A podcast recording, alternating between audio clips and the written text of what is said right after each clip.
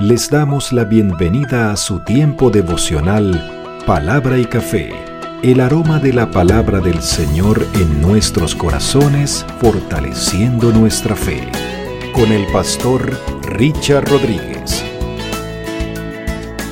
Por R12 Radio, más que radio, una voz que edifica tu vida. Bienvenido. Para hoy, mis amados, para hoy en palabra y café dice, Señor, con tu sabiduría dirige mi vida. Es el capítulo 29 del libro de los proverbios en esta hermosa aventura que ya estamos por finalizar. De pasar por el libro de los salmos, perdón, de los proverbios, escritos por Salomón, atribuidos a Salomón, pero que son varias compilaciones que se han hecho, colecciones de proverbios. Y estamos finalizando ya, hoy finalizaremos por supuesto, la segunda entrega que hace el sabio Salomón de 128 proverbios, pero que es la quinta colección de proverbios en el libro como tal para luego iniciar el día de mañana, se los anuncio, con la sexta colección de proverbios del libro de los proverbios atribuidas a Agur. ¿De quién estamos hablando? ¿Quién es el personaje o quién fue ese personaje y cómo se llegó a esto? Mañana, y como hemos dicho, ya vendrá, ya vendrá, ya vendrá. Vamos para mañana con esto. Por hoy vamos a culminar el capítulo 29, la quinta colección, la segunda atribuida al rey Salomón de los 128 proverbios.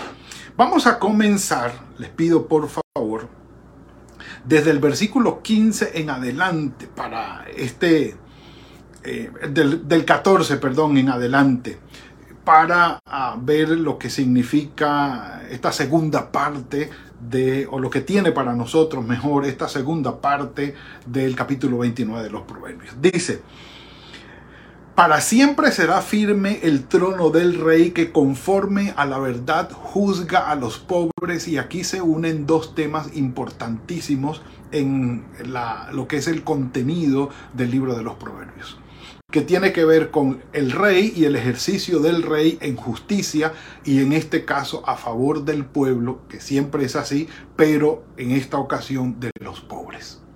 Ya lo hemos dicho, los pobres, los extranjeros, los, eh, los, que, los huérfanos y las viudas eh, son personas en estas condiciones que siempre se van a mostrar favorecidos o que siempre se va a requerir eh, el favorecimiento de los demás porque están en situaciones de dificultad. Y en este caso, el rey que obra con justicia, en especial para con los pobres que no tienen el poder para resolver, no tienen el poder económico ni el poder político para resolver sus situaciones jurídicas, el rey o el gobernante que se ocupa para trabajar en favor de ellos y garantizarle justicia, afirmará su trono y será bendecido. La vara de la corrección, versículo 15, dan sabiduría pero el muchacho consentido avergüenza a su madre. En ningún momento la Biblia prohíbe el que se castigue físicamente al muchacho. No. Tampoco avala el exceso. Y entendemos que tampoco la vara o el castigo físico es para todos los hijos. No todos lo necesitan. No. No. Pero el que lo necesita, no hay nada mejor que un padre pueda acertar de una manera impresionante y aguda a lo que es el tratamiento de sus hijos, de cada uno de sus hijos. Al que merece el castigo, dárselo y al que no, no. Pero necesitan los padres o necesitamos los padres tener la sabiduría de lo alto para poder discernir quién sí y quién no. Entonces, por lo menos que yo haya entendido en mi caso, en el caso nuestro de nosotros que somos cinco hermanos, y estamos de acuerdo en eso, Raquelita, la que se conecta aquí con nosotros, mi hermana, ella no requería tanto castigo físico. No, no, no, no, no en verdad no. Pero como que los demás sí. Bueno, y Grenna tampoco, que es nuestra hermana menor. Ellas eh, con un corazón un poco más dócil eh, eran, eh, digamos, moldeables y más obedientes que los tres varones, es decir, que Lino, Jonás y yo. Entonces, pero bueno, los demás sí necesitamos, ¿cómo no? y papá, bueno, en algunos casos acertó, en otros no. pero aquí vamos, aquí vamos. Dice el 16. Cuando los malvados son muchos, mucha es la transgresión, pero los justos verán la ruina de ellos. Ya lo hemos hablado. Corrige a tu hijo y te dará descanso y dará alegría a tu alma. Corrígelo, corrígelo, corrígelo. Temprano, temprano. Porque tenemos que averiguar también cómo se corrige a un adolescente, a un joven, a un, a ya un personaje que es mayor de edad cómo corregir. Y no es igual, obviamente, corregir a un niño de 7 años, de 5 años, de 4 años, a un personaje ya de 18, 20, 22 o de 15, 14 años. No es lo mismo. Allí hay que buscar sabiduría del Señor. El 19, porque el 18 ese es nuestro. Al siervo no se le corrige con palabras porque entiende pero no hace caso. Este eso, es un, eso es un lío. Eh, y seguimos con el tema de la corrección. ¿Has visto a un hombre ligero de palabras? Versículo 20. Pues más puede esperarse de un necio que de él. Pensemos, pensemos antes de hablar. Ligeros de palabra, no, no. Eh, y Santiago lo, lo, profundiza muy bien. Santiago dice, todo hombre sea pronto para oír, lento para hablar y lento para irarse. Y enfatiza en que la ira del hombre no obra la justicia de Dios. Santiago capítulo 1, 19 y 20. Pero el punto allí es, eh, ligero de palabra, no, no, no. Eh, pensemos, pensemos antes de responder. Y hace énfasis también el proverbio sobre esto. El siervo mimado, es decir, el, el, siervo consentido del Señor, de la casa, o si hablamos de la antigüedad, pues de la hacienda, el siervo que es mimado desde la niñez por su amo, a la postre, al final, terminará siendo su heredero. Y casos se han visto. Sí, Señor. Lo que decíamos de Santiago 1, 19 y 20, el hombre iracundo provoca contiendas, el furioso a menudo peca. Por eso Santiago dice, la ira del hombre no obra la justicia de Dios. Ahí tenemos tarea.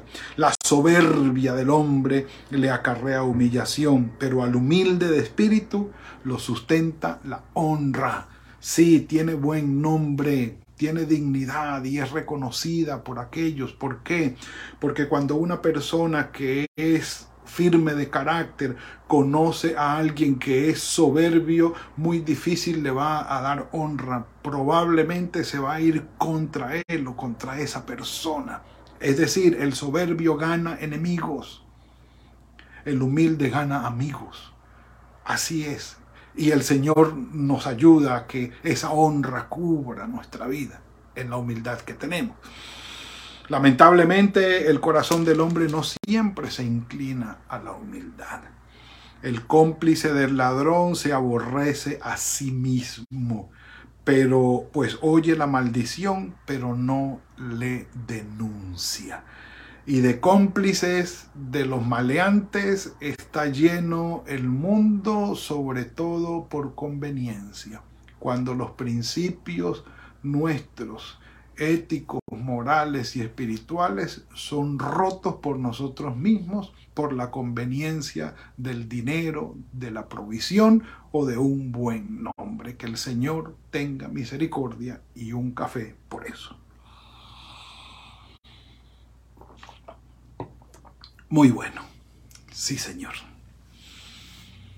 Versículo 25, el temor del hombre le pone trampas, el que confía en el Señor está a salvo. Muchos buscan el favor del príncipe, pero del Señor procede la justicia para todos. Abominable es para los justos el hombre inicuo, el malvado, y abominable es para el malvado el de caminos rectos. Como quien dice, La maldad y la bondad son como el agua y el aceite. No se van a juntar, van a repelerse entre todos. El temor del hombre le pone trampas, sí, porque no podemos guiarnos por el miedo.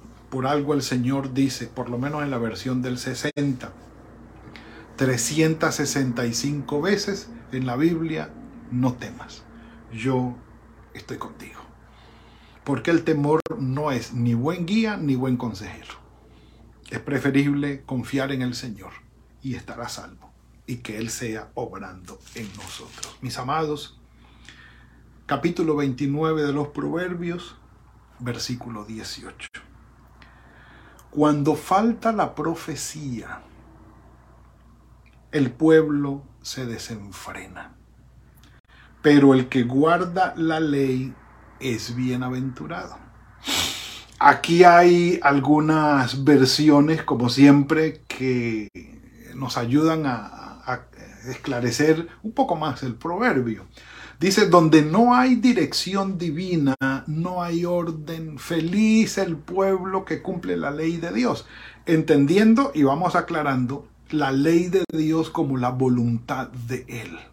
Porque sí, estamos hablando del Antiguo Testamento y estaríamos hablando de muchísimos años antes de Cristo, entendiendo que el pueblo recibió la revelación de la ley como la voluntad de Dios para con ellos cómo comportarse con Dios y cómo comportarse con su prójimo, básicamente en el resumen que dio nuestro Señor Jesucristo. Entonces, dice, donde no hay dirección divina, el pueblo se desenfrena, no hay orden, no hay orden. Dice, cuando la gente no acepta la, la dirección divina, se desenfrena. Ejemplo de esto está en Romanos capítulo 1, versículos 18 en adelante, para los que quieran leerlo. No hay dirección divina, no se acepta la dirección divina y el pueblo se vuelve un caos, un desenfreno, una aberración total en todas las áreas, en todas las áreas. Dice, si Dios no guía a la nación, no habrá paz. Ah, dice, afortunada la nación que obedece al Señor y allí hay bendición. Ah, a ver, otra versión que sea cuando no hay visión, bueno, esa, esa no, digamos que no va muy bien con la traducción literal. Eh, dice, donde no hay un buen gobernante, el pueblo no sabe qué hacer. Y eso es cierto, esa es la traducción del lenguaje actual. Pero revisando la traducción del hebreo, del original, el versículo 18 dice, donde no hay visión profética, Jasón, Jasón. ¿Y por qué visión profética? Sí, porque déjenme buscar también aquí en el, eh, en el material de movimiento profético de Israel, cuando nosotros hablamos de los profetas, hay varios términos para hablar de la profecía. Una de ellos es José. José es, pónganlo como J O e, Z E y H al final, José. Ese término significa visionario, también es traducido como profeta, pero es traducido como visionario y es el término que, se alude allí en el proverbio, en, en proverbio capítulo 29, versículo 18. ¿Qué tenemos que decir al respecto? Dice, aquel visionario eh, lo podemos encontrar en el segundo libro de Samuel, capítulo 24, versículo 11, hablando de Saúl. sí, de Saúl, eh, primero de Crónicas, capítulo 25, versículo 5.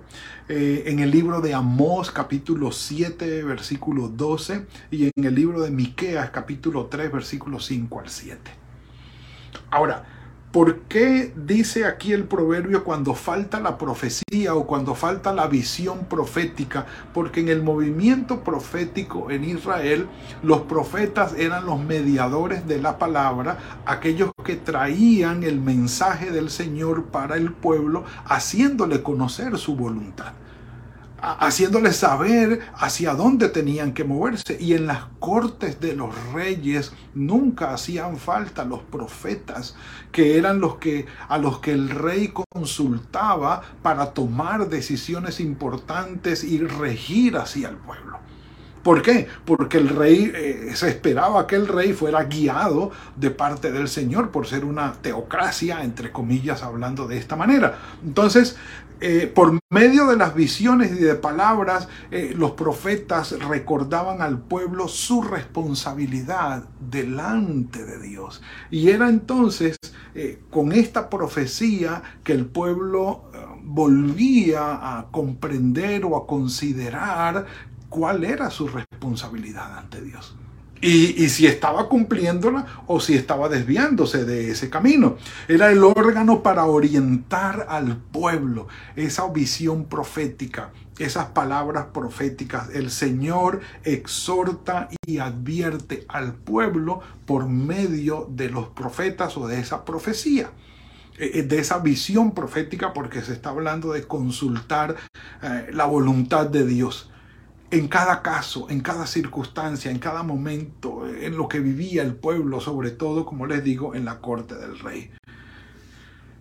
El Señor advierte, exhorta, pero también muestra las consecuencias de vivir lejos de su voluntad. Ahora, esto tendría que ver con el movimiento profético en Israel, porque se menciona aquí la falta de la profecía o de, la visión profética, que en realidad lo que se está buscando aquí es cuál es la voluntad de Dios, eh, cuál es el camino que vamos a seguir, eh, cuál es la decisión correcta según lo que el Señor quiere para nosotros que debemos tomar aquí. Entonces, cuando el pueblo no tiene esa visión profética de lo que es la voluntad de Dios.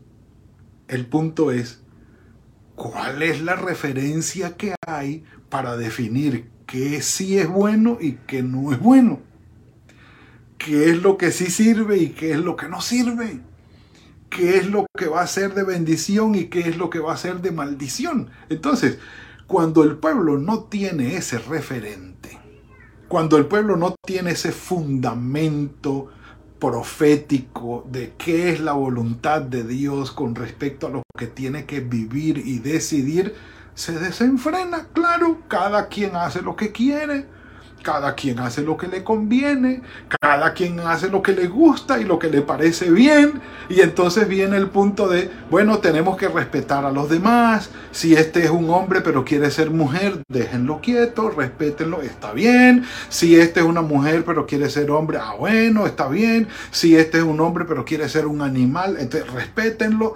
No cuando el pueblo se está desenfrenando aberrantemente, es porque tenemos la visión profética de la voluntad de Dios para decir, te estás desviando, estás aberrantemente actuando, estás totalmente perdido porque estás lejos de la voluntad de Dios para nuestras vidas cuando no hay el referente profético de la voluntad de Dios, el pueblo perece, se pierde aberrantemente en sus propios caminos, porque el corazón del hombre es pecaminoso. Sí, y Jeremías lo dijo y ya lo mencionamos, engañoso y perverso es el corazón del hombre. Y cuando no hay ese referente, entonces cada quien se quiere dirigir de los impulsos de su corazón y hacer lo que quiere y hacer lo que le conviene.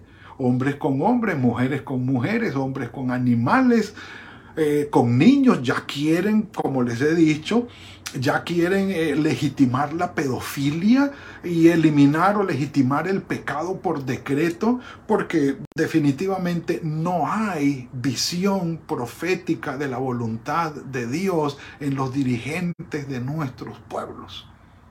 Y aberrantemente el mundo se está perdiendo.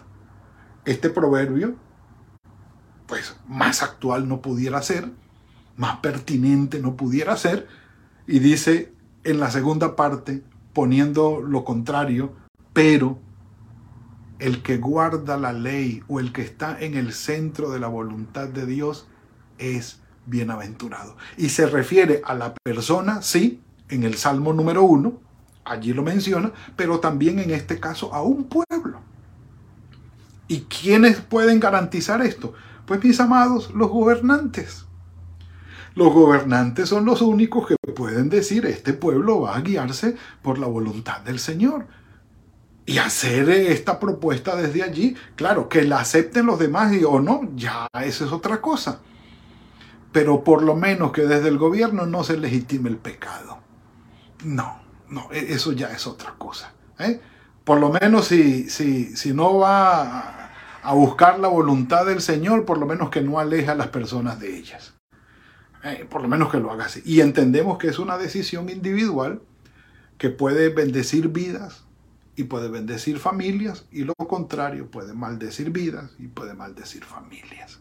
Pero el punto del proverbio es clave y es puntual para el día de hoy. Pueblos enteros, naciones enteras que están legitimando el pecado sin visión profética, sin ningún referente en cuanto a la voluntad de Dios y la palabra de Dios, y el pueblo se está perdiendo. Hoy en este momento hay naciones que no tienen futuro ya como nación.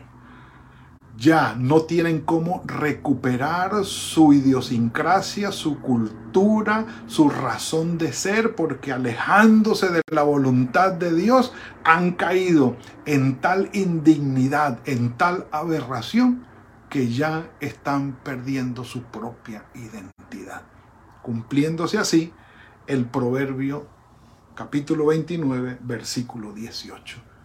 Cuando no hay visión profética, el pueblo se desenfrena. Que el Señor, mis amados, nos dé gracia y sabiduría para mantenernos en su voluntad y tener el temor de Dios, la voluntad del Señor como referente fundamental para encauzar nuestras vidas, nuestras familias y en el nombre del Señor nuestras naciones, nuestros pueblos. Padre, gracias por lo que nos has entregado hoy. Desafío profético, sí, exhortación profética, sí, Señor. Ayúdanos, Padre, a mantenernos en tu voluntad, a guiarnos en tu voluntad, a optar por esa bendición, Señor, de estar en el centro de tu voluntad, cumpliendo, Señor, lo que tú esperas para nosotros. No porque nos obligues y pongas una carga sobre nuestros hombros, sino que entendemos es la bendición que tú tienes para nosotros, pues que de tu mano venimos, de tu mano venimos. Guíanos, Señor, en este tiempo que resta del día, que nuestro trabajo sea fructífero y que tu bendición nos acompañe siempre. En el nombre de tu Hijo Jesucristo. Amén y amén. Mis amados, ha sido el tiempo de hoy. Fuerte el proverbio 28, 29, 18. Con esto concluimos las, eh, la quinta colección y la segunda entrega del Rey Salomón. Mañana iniciaremos una nueva colección que es la de Agur. Nos veremos mañana, si el Señor lo permite, en otro tiempo de palabra y café. Que el Señor los bendiga. Gracias por compartir con nosotros este espacio de palabra y café. Hasta una próxima oportunidad por R12 Radio. Más que radio, una voz que edifica tu vida. Que Dios les bendiga.